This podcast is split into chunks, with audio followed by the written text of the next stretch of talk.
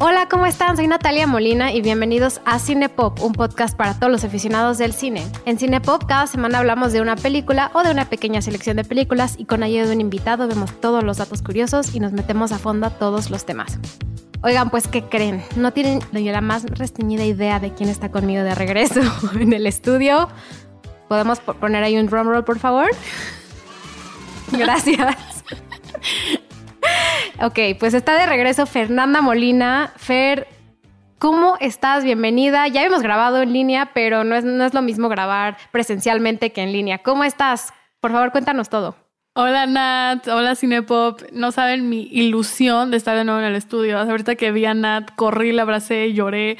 Este, para mí es mágico siempre estar en este estudio y me vine una semana a México porque tuve un descanso en mis estudios y de inmediatamente le dije a Nat, por favor, tengo que grabar un episodio de Cinepop presencial porque es otra cosa hacerlo, o sea, no se compara hacerlo por Zoom o en línea. Estar aquí es... muy diferente. Eh, no, para nada es la misma dinámica. Y yo creo que una de las razones por las que hemos logrado mantener como una comunidad y, crecer esta comunidad que hemos hecho ya durante muchas semanas es, es esta, este aspecto también de cotidianidad que tenemos tú y yo al estar juntas y al hablar y con los invitados que han estado aquí. Pero no solo Fer está de regreso, también es un episodio muy importante porque es prácticamente nuestro aniversario bueno, nuestros casi 52 episodios, ese es el, número 51, por nada nos tocaba el 52, pero eh, pues ya llevamos un año en Cinepop. Un eh, año. ¿Qué reflexiones tienes de este último año de Cinepop, Fer? ¿Qué ha sido, cuáles han sido tus aspectos favoritos? Em, ¿Qué quieres decir a nuestros seguidores? También para agradecerles por estar con nosotros y por escucharnos durante todo este proceso que ya lleva un año. Yo no tengo nada más que palabras de agradecimiento. Para mí Cinepop ha sido un trabajo muy personal porque me ha llevado a, desarrollarme más mis habilidades de expresarme y también este, a confiar en mí y eh, no saben cómo me ha llenado saber que ustedes resuenan con nuestras reflexiones y con nuestra pasión con el cine y ha sido un gran motivo y un gran impulso para seguir y aventarme a esta carrera tan incierta y tan loca que es el cine. O sea, Cinepop me ha dado tanta confianza en de que sí, se puede dedicarse a esto. Claro que sí. Yo también quiero agradecerle a todos por escucharnos. O sea, ha sido un proceso que llevamos desde cero, hace un año y con ideas de pandemia que empezaron solo como un hobby, cambiaron un poco y ahora somos parte de la red Sonoro. Y, pues muchas gracias a los que nos escuchan. Si no fuera por ustedes y por todos los comentarios que nos dejan en redes sociales, sus mensajes, sus reseñas, en serio no podíamos llegar, haber llegado donde estamos aquí. Y pues gracias a todos por estar en este gran camino que es el mundo de los, del audio, de los podcasts, pero también del mundo del cine, porque estamos aquí, Fer y yo, por, por nuestro amor a, a, encontrarle mucho sentido a este arte que, que, a lo mejor para muchos es como un pasatiempo de sábado por la noche, pero para nosotros es mucho más que eso. Y pues queremos encontrar ese, ese camino junto a ustedes y gracias a ustedes lo hemos logrado. Así que pues muchas gracias. Este, siempre recuerden mandarnos lo que sea en redes sociales. Estamos siempre felices de contestar escríbanos a mí, a Fer. Eh, Fer, ¿cuáles tus redes sociales? ¿Dónde quieres que la gente te, busque en caso de que se quieran encontrar más con, con tu trabajo? Porque también Fer ya produce cortos y hace comerciales para su trabajo de, universidad. Entonces, me gustaría que también vieran tu trabajo y se puedan exponer en tu trabajo. Dile a nuestros seguidores dónde te pueden encontrar. Sí, claro. Este, en Instagram me pueden encontrar como Fermolina12. Por ahora esa es como la red social que uso, entonces por ahí me pueden encontrar. Perfecto. A mí me pueden buscar en natalia.molina y a Cinepop como siempre en cine-popmx, tanto en Instagram como en Twitter. También nuestros amigos de Sonoro postean de Cinepop, entonces los pueden encontrar a ellos en Sonoro Podcast, en Instagram y en Twitter. Y, pues bueno, vamos a empezar con esta súper, súper, súper película que propuso Fer. Y pues bueno, menciónala y menciona, menciona cuál es y por qué la escogiste y por qué decidimos también que fuera como el episodio de aniversario de Cinepop. Ok. Esa es una película que ya llevábamos tiempo queriendo hablar y por fin se nos hizo. Se llama The Piano, seguramente como ya lo vieron en el nombre del episodio. Y este es dirigida por Jen Campion. Y a mí es una de mis películas favoritas tengo sentimientos encontrados también con esta película, pero en sí se me hace una película súper profunda que te llega hasta el corazón y te hace sentir un sinfín de emociones, especialmente por la música. Yo tengo un amor al piano porque yo toco el piano, entonces esta película conecta conmigo en un nivel más personal, pero en sí la música para mí es un vehículo de expresar muchísimas emociones y de comunicarte eh, con los demás y también desarrollar una conversación contigo mismo. Y esta película hace justo eso, usa la música como una forma de comunicarnos y realmente es, es un idioma universal. Entonces eso es lo que más me lleva de esta película, es una de las cosas que más me gusta. La cinematografía es bella, los paisajes son hermosos, tiene muchísimas tomas del mar y a mí me encanta el mar. Y pues queríamos también hablar sobre una, película que era dirigida por una mujer. Porque aquí en Cinepop siempre nos encanta resaltar el trabajo de las mujeres porque es ignorado muchas veces en esta industria de cine. Es realmente impactante. Eh, la poca representación y oportunidades que se les da a las mujeres en esta industria. Entonces, a las que hay, las nombramos en alto. Y entonces, esta es una película dirigida por una mujer y escrita por una mujer. No, y aparte, qué, qué directora. O sea, no, no solo reconocida en ese momento que salió el piano, recordemos que salió en 1993, pero también más recientemente em, sacó una serie que se llama Top of the Lake, que recomiendo ampliamente. Es excelente, también es de Nueva Zelanda.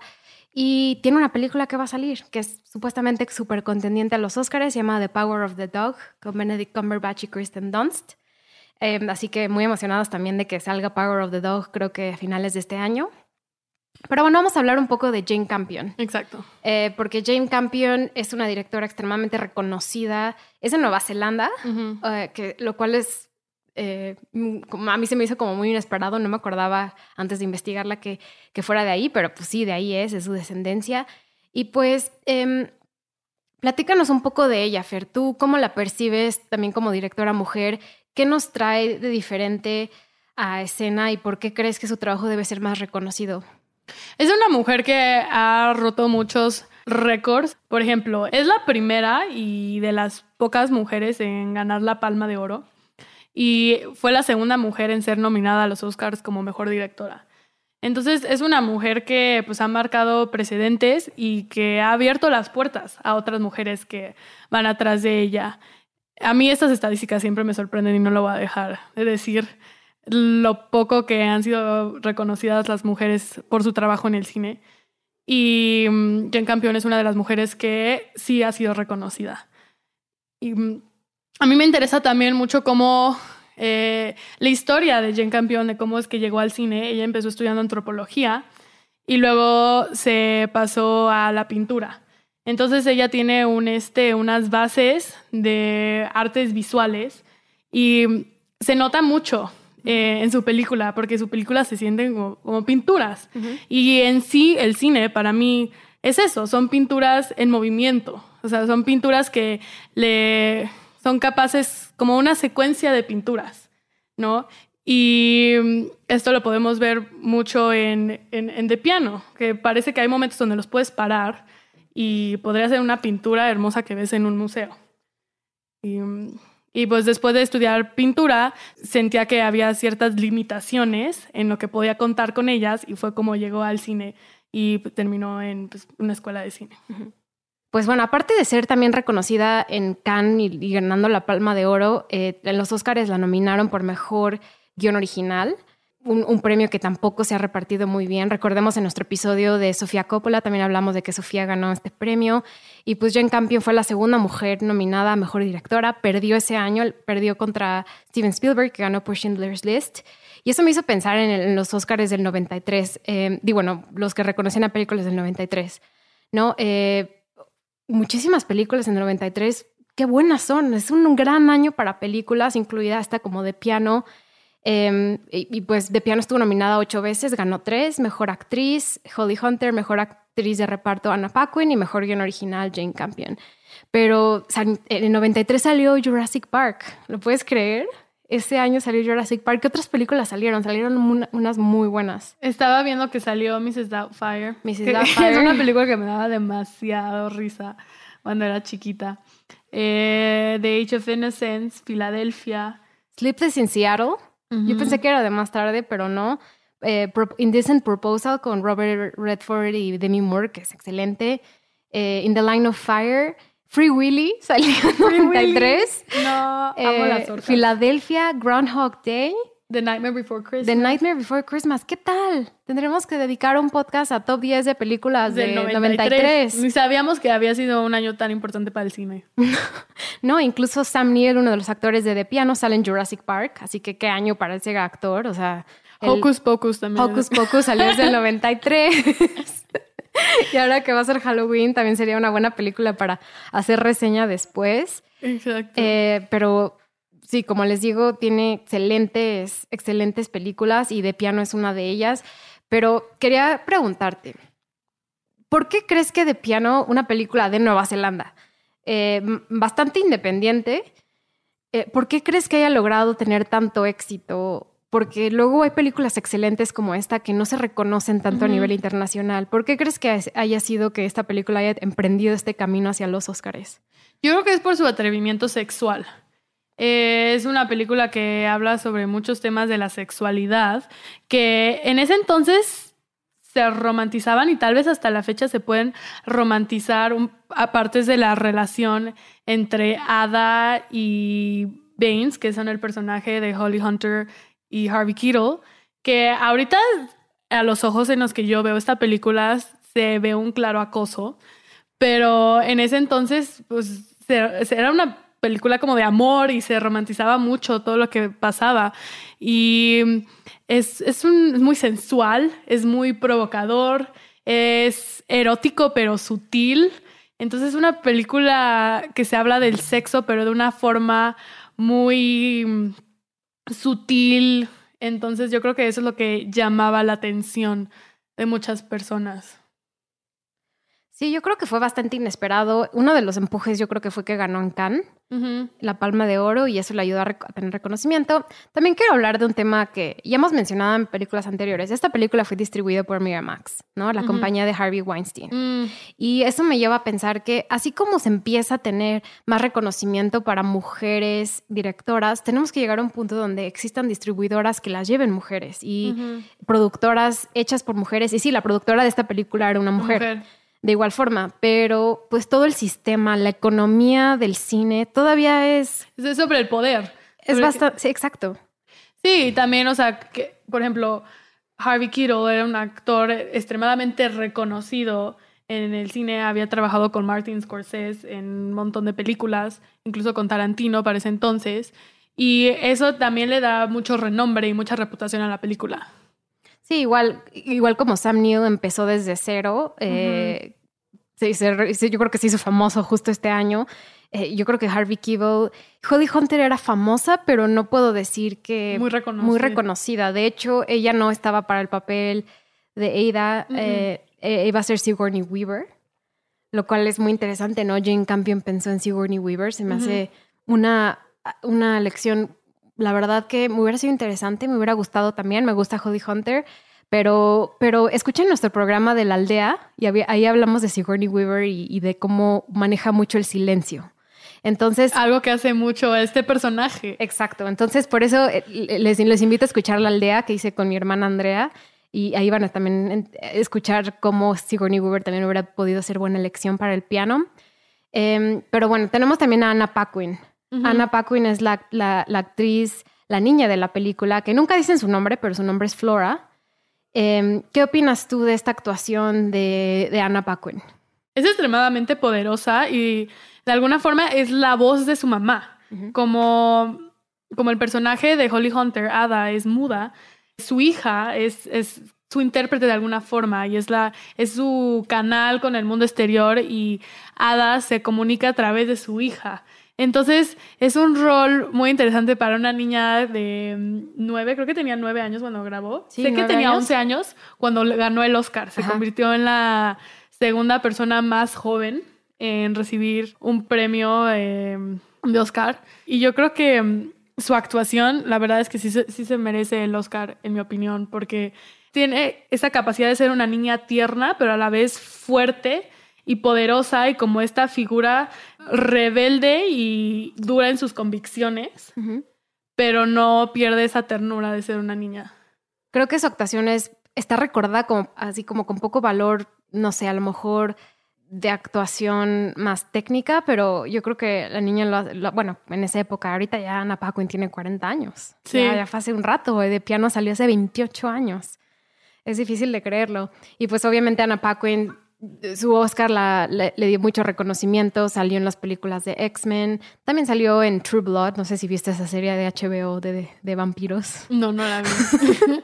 también salió ahí, de hecho creo que ganó un Globo de Oro Anna Paquin por, por True Blood y ahorita tiene otra serie en Amazon Prime que se llama Flank, que está, ya vi algunos capítulos, está bastante bien, pero yo creo que en, su momento... Mm, sí, le dieron el premio, pero no muchas personas reconocían que a lo mejor su actuación debería haber sido premiada siendo tan niña, ¿no? Como que la, academia sí premia a niños muy de vez en cuando, pero, pero, pero de hecho Holly Hunter también estaba nominada al mismo tiempo por, por otra película.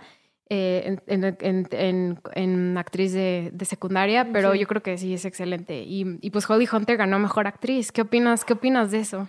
Es que es impresionante esta película porque Holly Hunter no dice ni una sola palabra bueno, la en sí, en la actuación, no escuchamos ni una palabra, la escuchamos como en voz en off y nos dicen que es como su voz de su mente. Pero en sí, o sea, verla mover los labios y decir algo, nunca la vemos en toda la película. Es extremadamente impresionante la cantidad de cosas que nos comunica sin decir nada. Y eso me recuerda mucho a cuando estábamos hablando de A Ghost Story, de cómo el personaje principal es una tela y nos comunica tanto. Y aquí, este, Ada es muda y te das cuenta que no se necesita decir nada para que te haga sentir todo. Y todo nos comunica a través de su piano. Y y ella es ella quien toca el piano. Entonces yo creo que una de las cosas, hay dos cosas que yo le doy mucho mérito a Holly Hunter en esta película. Una es su piano, porque es ella. O sea, lo que escuchas en la película es ella tocando el piano. Y de hecho, una de las maneras en las que la aceptaron el, o sea, que Jane Campion la eligió como la actriz es porque le mandó unas grabaciones de ella tocando el piano, porque Jane Campion se resistía a verla porque era muy chaparra y ella tenía esta idea de que el personaje de Ada era alguien muy alto y el guion estaba escrito como, eh, como que ella era muy alta y era como algo importante del personaje, su altura. Y decía como, no, no, no, tú estás chaparra. Entonces como que tú no entras en este personaje, pero al finalmente se dijo como, bueno, no pierdo nada conociéndola y, y se enamoró de la manera en la que lo interpretaba y cómo tocaba el piano. Sí, de hecho, Jodie Hunter tocaba el piano bastante bien, ¿no? Desde chiquita tomaba clases. O sea, no era obviamente experta, pero lo hacía bien. No tuvieron que usar ningún doble de, de que tocara el piano. Lo, hizo ella. Todas las escenas las grabó ella, ¿no? Exacto. Y era, es algo que ella cuenta así como con mucho miedo de que tenía que dominar el piano porque no quería que la reemplazaran. Porque es como, es mi única forma de expresión en esta película. O sea, como tal cual como en el personaje Adam, si me quitan mi piano, no puedo hablar este, Holly Hunter decía, si me quitan el piano, entonces ¿cómo comunico, cómo, cómo comunico este personaje? O sea, lo tengo que hacer yo y no me pueden, no pueden tener un doble que lo haga. Y, mm, y otra de las cosas muy interesantes son las señas, porque mm, se comunica con señas a través de su hija. Y en ese entonces, en el siglo XIX en Escocia, no existía un idioma de señas nacional. Lo que tenían eran abecedarios, existía el abecedario de señas eh, escocés y muchas familias lo tomaban y lo adoptaban a su propio estilo y empezaban a crear idiomas familia, o sea, de la familia, de, la casa, que se iban pasando por generaciones o por comunidades. Entonces Holly Hunter trabajó con una maestra eh, estadounidense de señas y crearon su propio idioma, uno que se sintiera bien y auténtico en sus manos y ella se lo enseñó a Anna Paquin. Entonces tenían como su forma de comunicarse. Entonces el idioma de señas que ves en la película es uno que creó Holly Hunter. Sí, eso son meterse al papel en serio y en verdad comprometerte con el personaje que estás haciendo.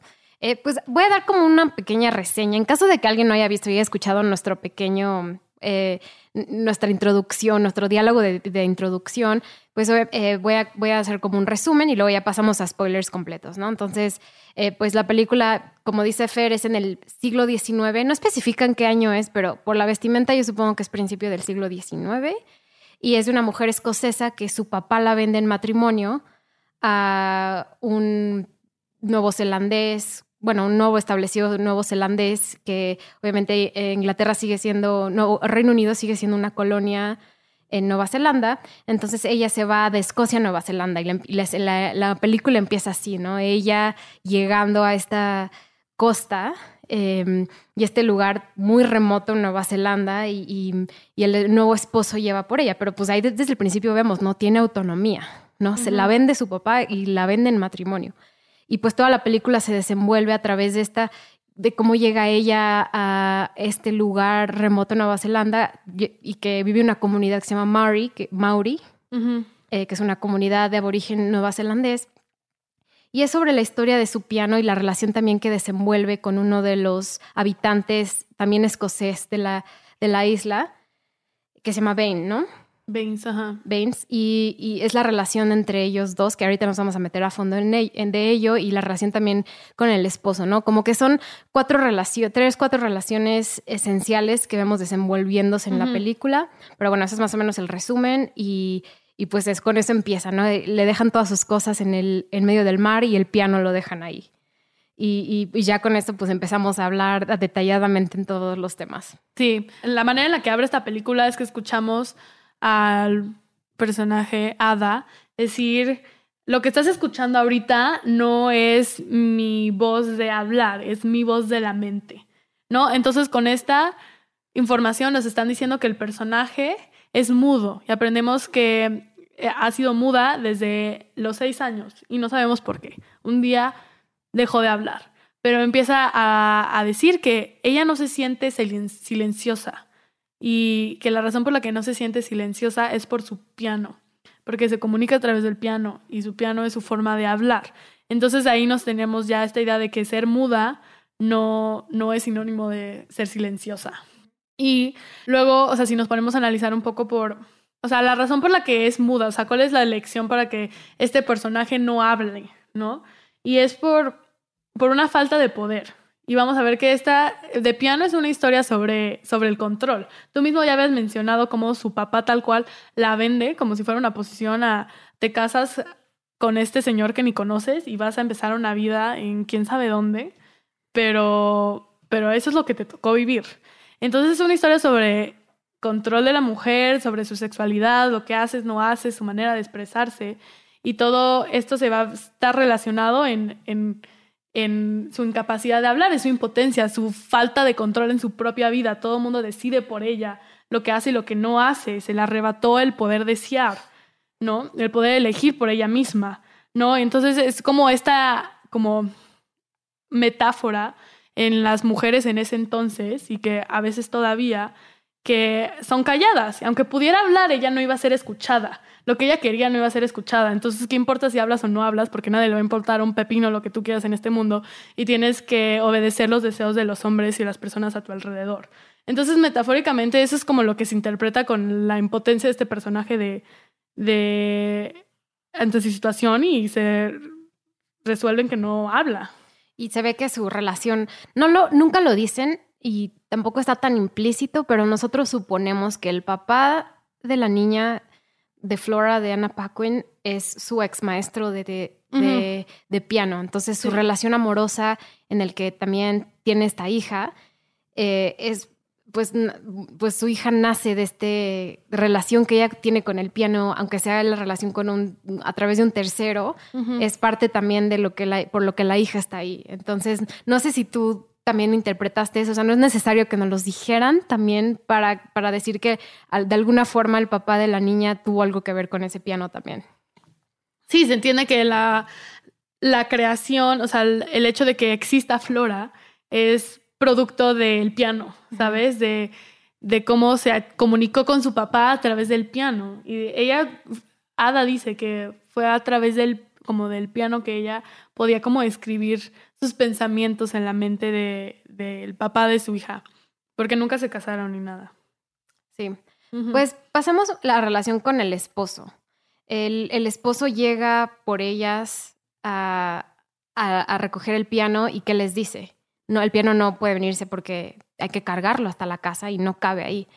Entonces, ¿el que recibe el piano es trabajador del esposo o, o nada, más trabaja, o nada más vive en el pueblo, Baines? Baines creo que es, una persona que vive ahí y como que ha adoptado más las costumbres de, de los nativos, de los maori. Entonces, porque él, él se pinta a la cara de la misma forma que ellos lo hacen. pero es realmente pues otro colonizador que ahí vive, pero como que ha adoptado un poco más las costumbres. Y esta película, aunque no es un tema de colonialismo, usa sutilmente varias referencias a, estos temas. Y yo creo que muchas veces como paralelismo de lo que es esta Eira y su relación con el piano, lo mismo que son la, relación de los colonizadores con los colonizados. Eh, pero es muy sutil, ¿no? No es el tema principal, pero yo lo podría poner como su tema, ¿no? El, sí. el, el, hecho de, de, estas personas llegando a una tierra que no es suya y cómo no tienen esta disposición de decidir. Exacto. lo que pasa en su tierra, ¿no? Un poco lo que pasa con Ida y el rol de la mujer. Exacto, o sea, como esa falta de, de, empatía. Es como ya llegué aquí, se hace lo que yo digo y tú obedeces a mis órdenes y yo no soy capaz de ponerme en tus zapatos y entender la forma en la que tú vives. O sea, tú te adaptas a mí y yo no voy a hacer ni el esfuerzo de adaptarme a ti. Y eso es lo que pasa con los colonizadores, ¿no? Es como ya llegué aquí y ahora se hace lo que yo digo, ¿no? Y es un poco la manera, o sea, como dices tú, o sea, cuando llega Ada, eh, el personaje de Ali, creo que se llama Ali, el que interpreta a Sam Neill, Alice Dare, pero le dicen Ali. Alice Dare. Como tú te adaptas a mí, a mi estilo de vida, y yo no voy a empatizar por quién eres. Creo que ni siquiera puede comprender a Ada como un ser humano con, con deseos y con pasiones y con ideas. Sí, y con la idea de que ella, su vida es su piano. Entonces él desde el principio, él está rechazando lo que ella es, es parte de su identidad. Exacto. Entonces por eso Baines le dice, bueno, yo recibo mi piano que está más cerca de aquí y a cambio yo te doy eh, terreno. Yo te doy terreno y ella le tiene que dar le tiene que dar clases de piano. ¿Y qué pasa aquí? Empieza a haber, pues obviamente, una relación muy conflictiva que eh, empecemos, empecemos por ahí. A lo mejor se puede interpretar que Baines la seduce, u otra razón, otra forma de interpretarlo es que Baines la acosa yo creo que las dos interpretaciones son válidas hasta cierto punto por cómo en la época en la que se hizo la película y lo que quiere decir la, la directora y la escritora Jane Campion, pero tú cómo interpretas esta relación que comienza con un poco um, Baines seduciendo a Ada por ejemplo, mostrando su cuerpo desnudo, que es algo muy raro que vemos en películas, que el hombre sea el que vemos completamente desnudo, sobre todo en la primera escena. Sí. Em, muy, muy raro. Entonces siempre estamos acostumbrados como a la visión masculina o al male gaze, al famoso male gaze, pero por primera vez estamos viendo algo a través de ojos femeninos. Pues, vemos, a su, vemos su cuerpo desnudo. O sea, no, no, ver hombres desnudos no es muy común, o sea, cada vez más, pero no lo era y sobre todo en ese año. Yo cuando vi, o sea, esa última vez que vi la película, yo lo interpreté completamente como acoso. Porque desde un instante podemos ver que Ada se siente incómoda con las proposiciones de, de Baines. O sea, Baines desde un inicio, su motivo era acercarse a Ada, porque tenía una atracción a Ada. Y se dio cuenta que la manera de hacerlo era a través del piano, porque a diferencia de, de Ali, su esposo, Baines tiene cierta capacidad de empatizar y sabía lo que a Ada le interesaba, que era su piano. Entonces dijo, la manera en la que me puedo acercar a ti es es dándote lo que más amas, una de las cosas que más amas en este mundo, que es tocar el piano. Entonces tienes ese piano, pero no, no se lo da, o sea, es como lo tiene como, la tiene como en prisión, o sea, te, permito tocar el piano mientras cumplas mis deseos sexuales. O sea, te permito que tengas este cachito de felicidad mientras me complazcas a mí. Y, y, y sabe que Ada no tiene otra opción porque su amor al piano es, tan grande que está dispuesta a hacer este cosa, estas cosas que le incomodan, aunque no se siente tan, pues sí, tan segura por su piano. Entonces, eh, desde la primera vez que va, la besa. Y al principio vemos que ella se, se para, la besa en el cuello y se para así como de, ¿qué, qué hiciste? O sea, ¿por qué? O sea, yo vengo a enseñarte a tocar el piano, ¿por qué, me tocas?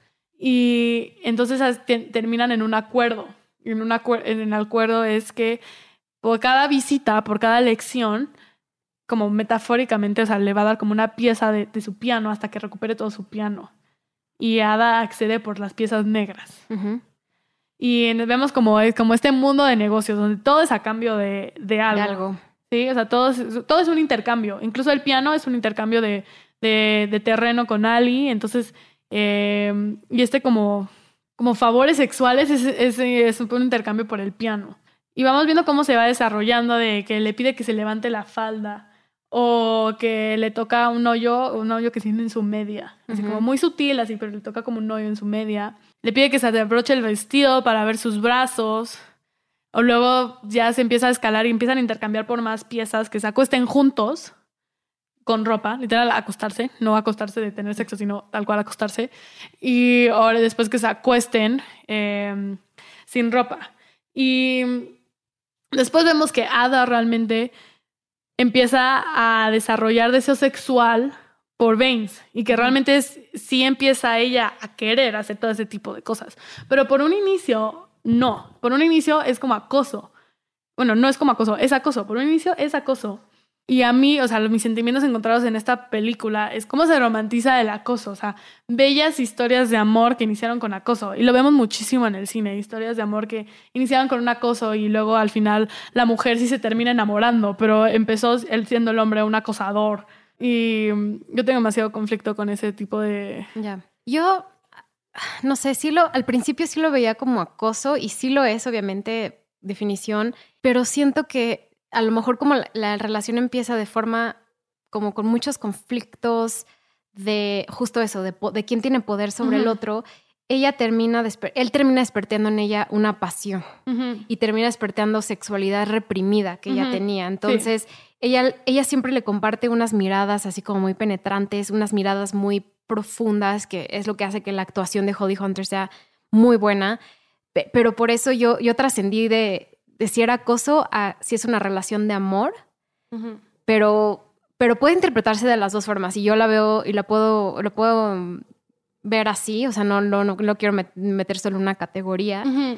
Pero, pero sí siento que ella al fin y al cabo se enamora de él. Se enamora de él y de, y de, forma muy pasional y de una forma muy eh, inesperada, yo creo, para ella.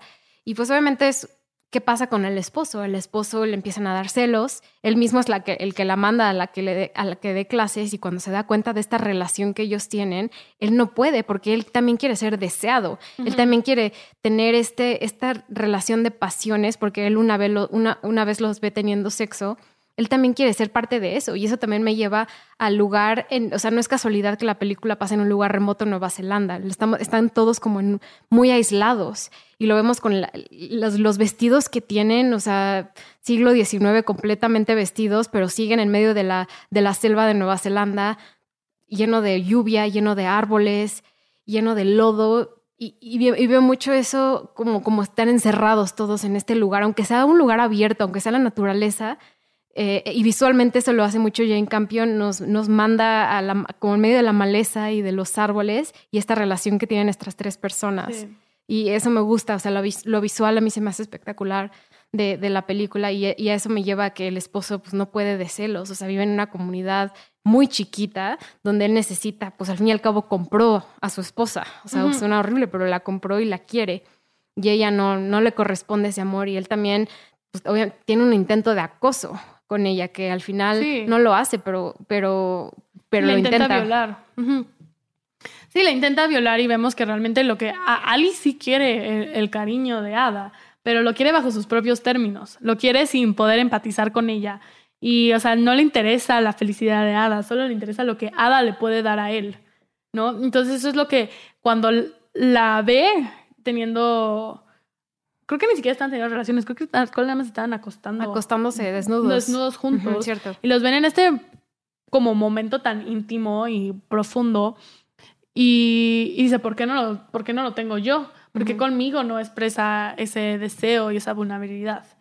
Y entonces es cuando sale su furia y sale su enojo, que llega a tal grado de que le corta un dedo le corta un dedo, que es lo que más le duele, porque es su, su, forma de expresarse es a través de tocando el piano.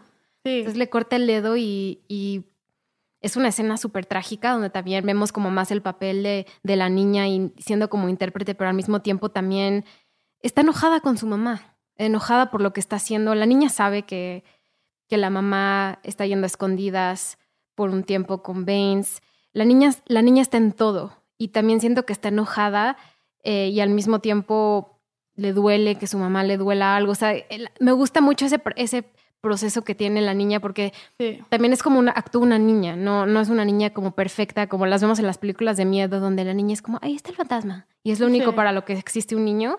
Aquí es un, es un, personaje complicado y ya lo mencionamos, pero Ana Paquin es una actuación muy buena. Y pues, ¿qué pasa? Le corta el dedo el esposo y se lo lleva a Baines para que Baines vea que, que le cortó, que le cortó lo que hizo. Exacto. Sí, ah, mencionas mucho, o sea, la relación con la hija, sí me hace muy... Es como... Para Ada, su hija y su piano son, eran como sus relaciones más importantes. Y cuando llega a Nueva Zelanda, su hija es como su gran cómplice, es su aliada. Y, y, pues también ya vemos que su hija juega este rol de ser su intérprete. Entonces es su canal con el mundo exterior. O sea, nos da a entender que si Ada no tuviera su hija, viviría completamente en su propio mundo. Como que su hija la aterriza, como a este es, está este mundo externo, porque Ada podría vivir en su mente y en su piano para siempre. ¿No? Entonces, su, o sea, Flora es su manera de, ok, aterrizo los pies y existe todo un mundo y personas fuera de, de mí.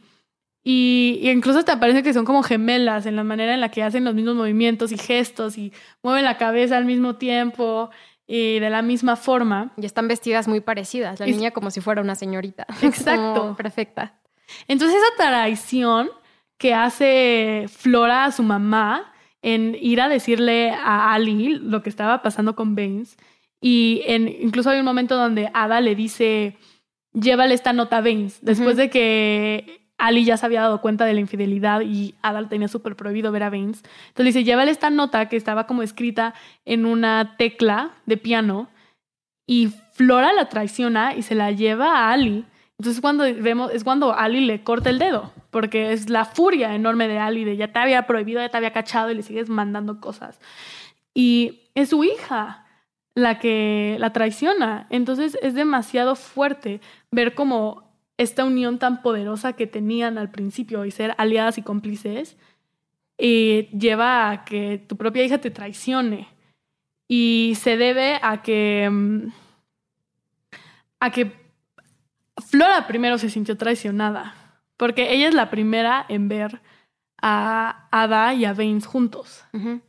Y Flora lo interpreta como una traición porque se sintió excluida como mi mamá dejó de ser mi cómplice, mi mamá dejó de incluirme en todos sus secretos, porque antes era mi mamá y yo y nos compartíamos absolutamente todo. Y ahora mi mamá tiene un secreto del que yo no soy parte.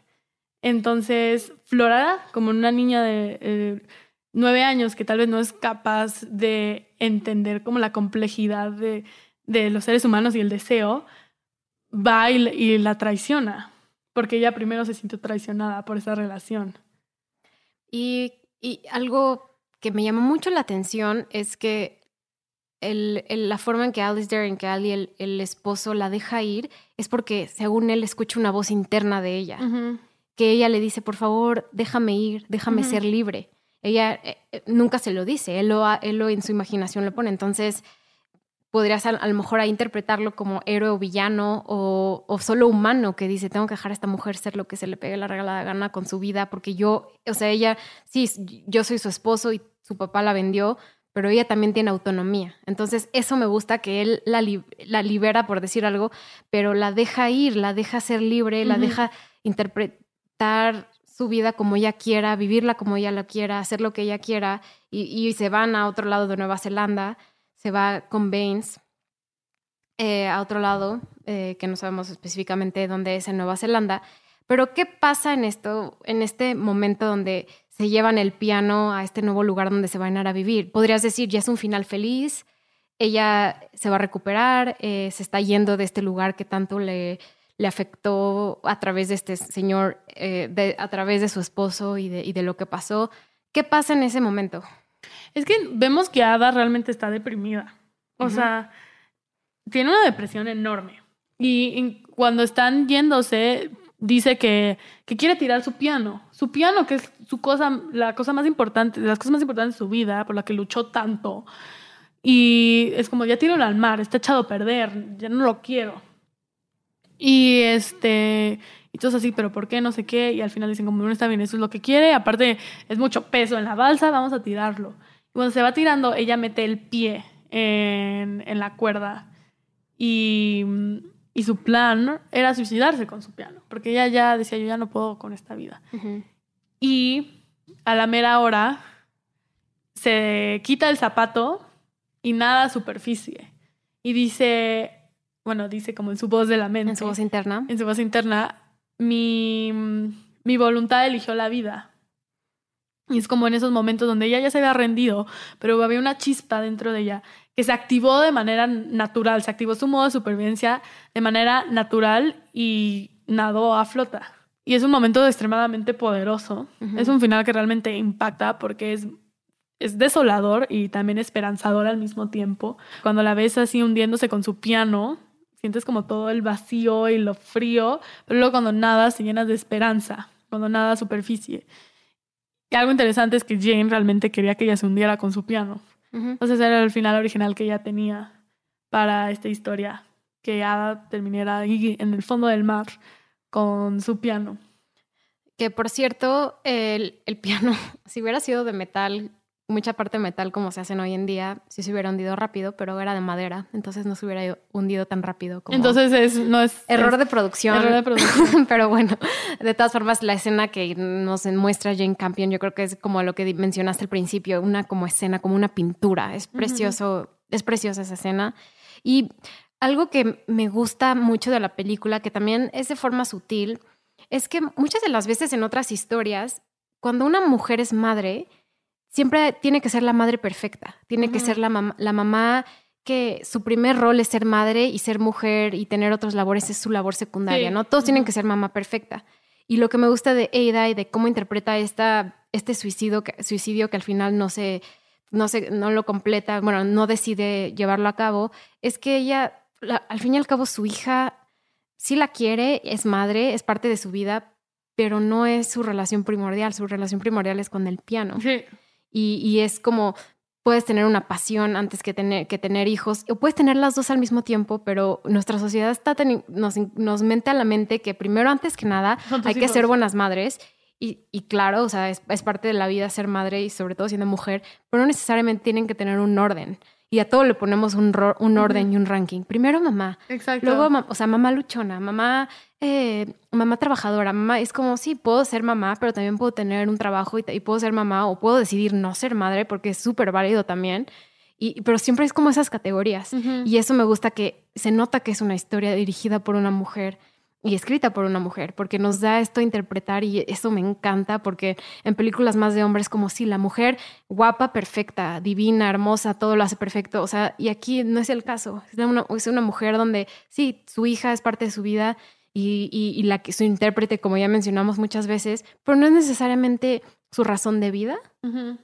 y, y, pues yo creo que es, eh, es muy fuerte pensarlo, pero es una razón válida para darnos a un personaje, sobre todo en un, pedazo de ficción que es esto. Sí, estoy totalmente de acuerdo, como que nos han enseñado que sinónimo de ser mamá es sacrificio y que las madres siempre tienen que sacrificarse por sus hijos y tienen que olvidarse de quiénes son y, y, de sus deseos y de sus necesidades para poner siempre las necesidades y los deseos de sus hijos enfrente de las de ellas. Y se me hace una idea demasiado distorsionada que nada más lleva receta a infelicidad de la madre y esa infelicidad de la madre se pasa a los hijos, porque entonces en los hijos se crea una culpa inconsciente de mi madre se sacrificó tanto por mí, entonces es como un peso y, creo que esa idea de la, la madre y la mujer como mártir hay que deshacernos, porque eso no es la maternidad se debe de dejar de ver de esa forma.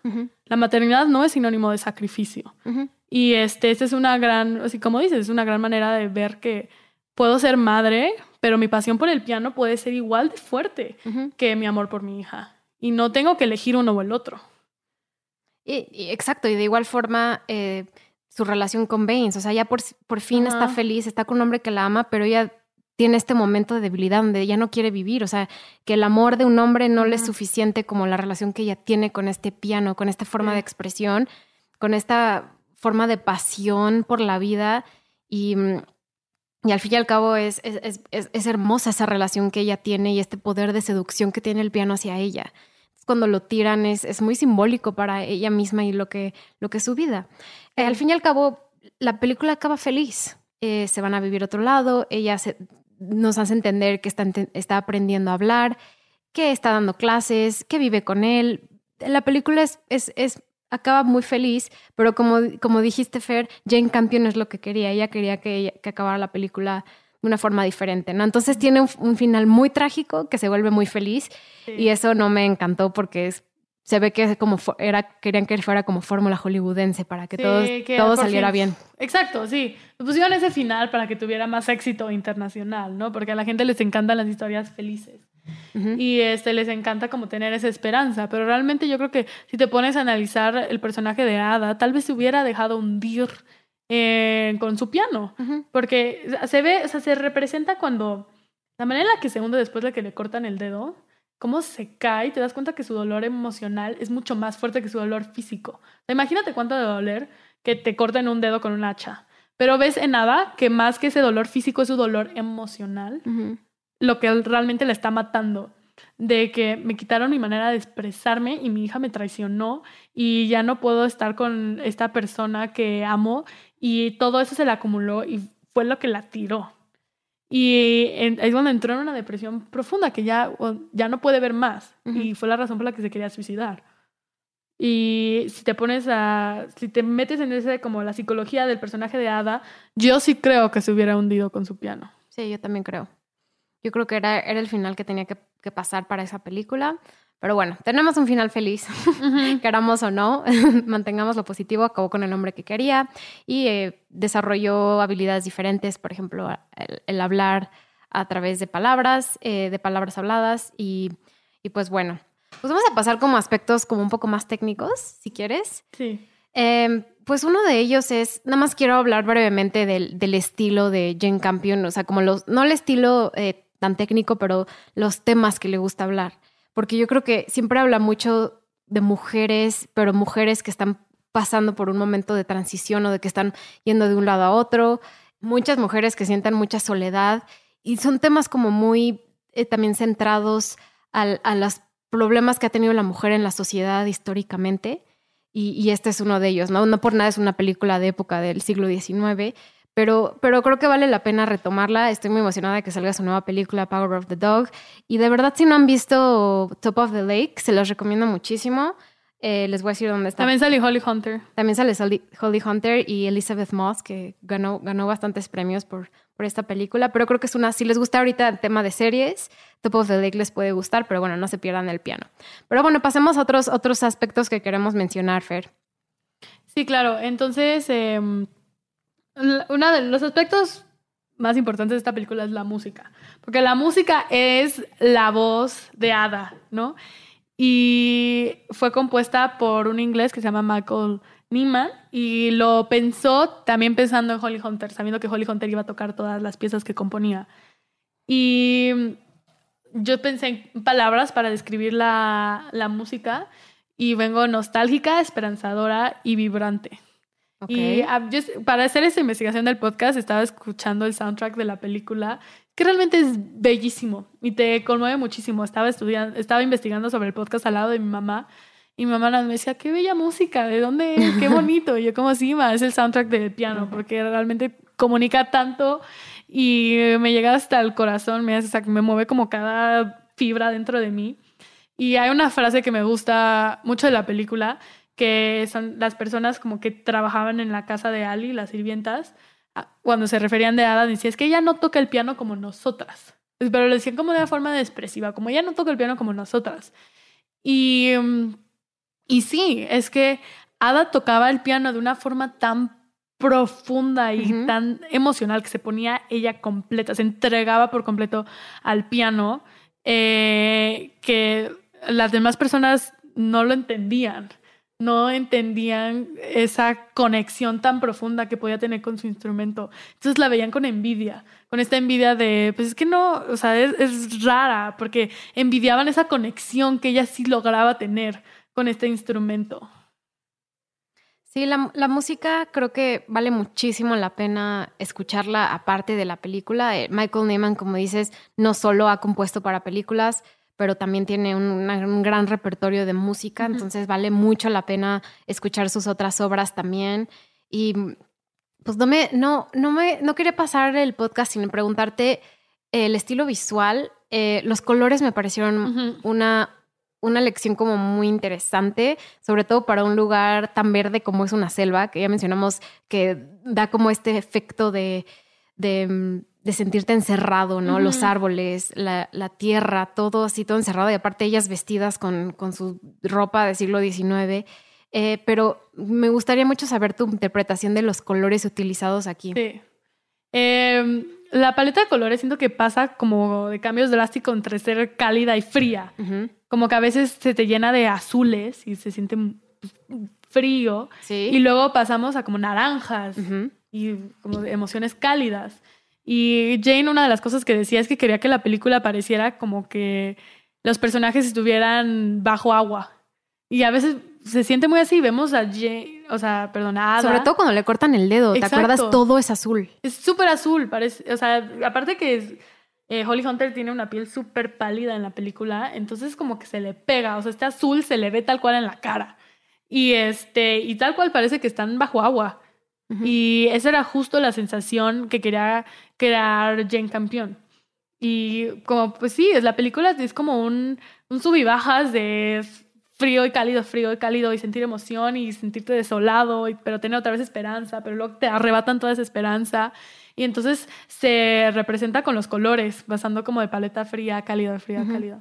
Y otra cosa que mencionaste que me, que me llama también la atención es los árboles. Y eh, la locación realmente es otro personaje. Y el, el lodo, la maleza. Y una de las cosas que dice Holly Hunter, que su primera impresión al leer el guion, fue lo vivo que estaban los árboles. O sea, la manera en que Jen Campion describía los árboles de una escena a otro estaban igual de vivos que los personajes. Y cuando lo ves en la película es así. Eh, hay muchísimas tomas que son de los árboles o de la relación que tienen los personajes en los árboles. Esta película grababan primero todos los exteriores y entonces decían que al principio todo el mundo le decía como Jane, a Jane Campion, como, ¿qué estás haciendo? O sea, que es no entiendo de nada tu película, porque nada más grababan personas caminando de un lado a otro. Porque gran parte de la película son los personajes caminando en la naturaleza o estando en, en con, con el ambiente. Entonces, los, la, las locaciones la locación es muy importante en esta película. Sí, estoy completamente de acuerdo. Es súper importante para entender todo desde, desde este lado de que hablamos del colonialismo y de lo que ellos tienen que todavía usar de ropa, porque nosotros somos los colonialistas, o sea, vamos a seguir usando nuestra ropa, costumbres, pero los maoris son mucho más relajados. También los maoris son mucho más libres sexualmente, yo diría. Todo lo toman más a la ligera, viven de una forma muy diferente. Y, y, los árboles también recordamos que también es como el juguete para los niños. ¿Recuerdas que, que, la niña estaba besando el árbol como... Ah, Ajá, ah"? exacto. Entonces es todo. el bosque es para, bueno, la selva es todo para estas personas que viven aquí, es su tierra y, y, es otra forma también de interpretar nuestra, nuestra naturaleza de humanos y, y, cómo convivimos con naturaleza. O sea, también hay que recordar que en Nueva Zelanda las personas aborígenes tienen una relación con la tierra como mucho más cercana que lo tenemos en otras ciudades y en otros países o, o, ya mucho más desarrollada occidentalmente nuestras culturas, o sea, nuestras personas indígenas también tienen una relación diferente, pero eso también me gusta, como el pequeño detalle que tenemos de, de las personas y cómo viven en su, en su tierra natal y en su lugar natal a comparación de cómo la vive alguien externo a ellos. Sí, y este choque cultural yo creo que es muy representado en la película con la obra de teatro. No sé si te acuerdas que los maori lo, lo, interpretan porque hay una escena donde hay, de violencia, donde como que parecen como que están matando a alguien. Y los maori lo interpretan como algo real que está pasando y van y destruyen la obra de teatro a defender a esta mujer, la actriz. Y este, y luego al final tienen que ir así, enseñar, presentarles a los actores uno por uno, decirte, no, son actores, sí, es cierto, sí, cierto. No sé qué. Pero esto es una manera, o sea, como que Jane Campion introdujo solo como un aspecto en la forma en la que estas culturas chocaban, en que por más que vivían en el mismo lugar, eh, eh Diferente. Tenían diferentes costumbres y diferentes formas de entender el mundo y relacionarse con sus alrededores. Pues bueno, con eso terminamos el programa, ¿te parece? Sí. Perfecto. Pues em, amigos, gracias por escucharnos. Gracias a Fer por estar aquí en el estudio. Espero la tengamos aquí pronto. Yo también. Em, pero bueno, por lo pronto esperamos grabar algo que sea en línea. Pero bueno, esperen nuestros episodios próximamente. Y recuerden seguir en redes sociales. Estamos en cine-popmx, tanto en Instagram como en Twitter. Síganos en Apple Podcasts, Spotify, Google Podcasts, Teacher, donde sea que escuchen sus podcasts. Déjenos reseñas, suscríbanse, nos va a ayudar muchísimo a seguir creciendo. Y gracias a todos por ser parte de este proyecto el último año. Quiero agradecerle a Fer por estar aquí y por formar parte del proyecto desde el principio. Y gracias a, también a todos los invitados que han estado con nosotros. Eh, quiero agradecer a Juan, quiero agradecer a Franco, quiero agradecer a Andrea, a Natalia Hernández, a todos los que han sido invitados constantes y a todos los que han aparecido ahí en un par de episodios. Pero bueno, eh, cuídense mucho. Gracias, Fer. Y nos vemos hasta la próxima. Nos vemos hasta la próxima. Ah, para mí es un placer estar aquí en el estudio. No saben cómo me llena el corazón. Y espero muy, muy pronto volver a estar aquí en el estudio. Perfecto. Esta es tu casa cuando quieras. Y nos vemos pronto. Hasta la próxima. Bye bye. Bye. Cinepop es una producción de Sonoro. El programa fue producido por Natalia Molina y Mariana Coronel y fue editado por Santiago Sierra.